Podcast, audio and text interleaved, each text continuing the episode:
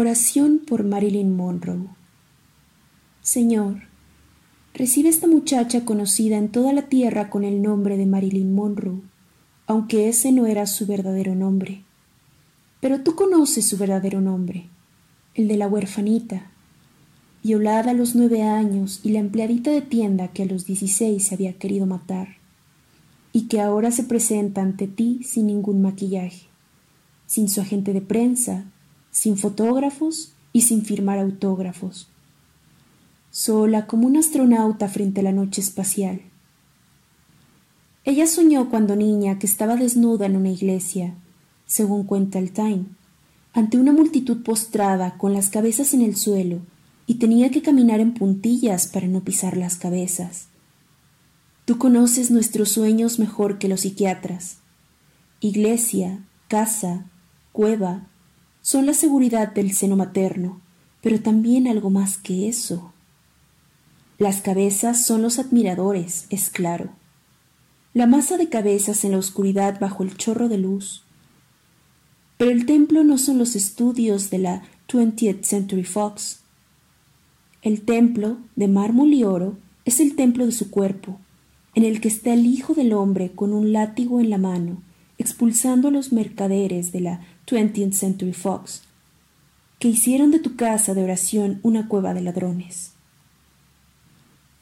Señor, en este mundo contaminado de pecados y radioactividad, tú no culparás tan solo a una empleadita de tienda, que como toda empleadita de tienda soñó ser estrella de cine.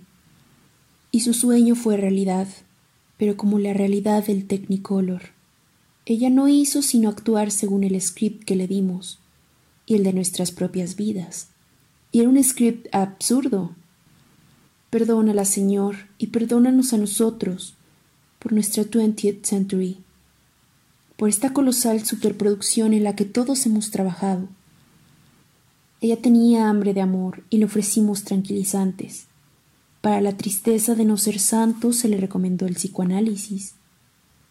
Recuerda, Señor, su creciente pavor a la cámara y el odio al maquillaje insistiendo en maquillarse en cada escena, y como se fue haciendo mayor el horror y mayor la impuntualidad a los estudios.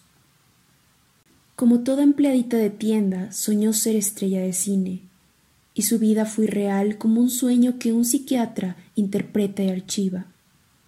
Sus romances fueron un beso con los ojos cerrados, que cuando se abren los ojos se descubre que fue bajo reflectores y apagan los reflectores y desmontan las dos paredes del aposento. Era un set cinematográfico, mientras el director se aleja con su libreta porque la escena ya fue tomada. O como un viaje en yate, un beso en Singapur, un baile en Río, la recepción en la mansión del duque y la duquesa de Windsor, vistos en la salita del apartamento miserable.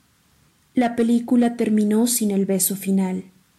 La hallaron muerta en su cama con la mano en el teléfono, y los detectives no supieron a quién iba a llamar. Fue como alguien que ha marcado el número de la única voz amiga y oye tan solo la voz de un disco que le dice Wrong number. O como algún herido que por los gangsters alarga la mano a un teléfono desconectado.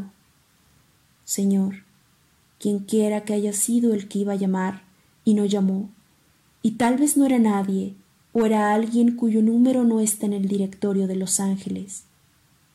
Contesta tú el teléfono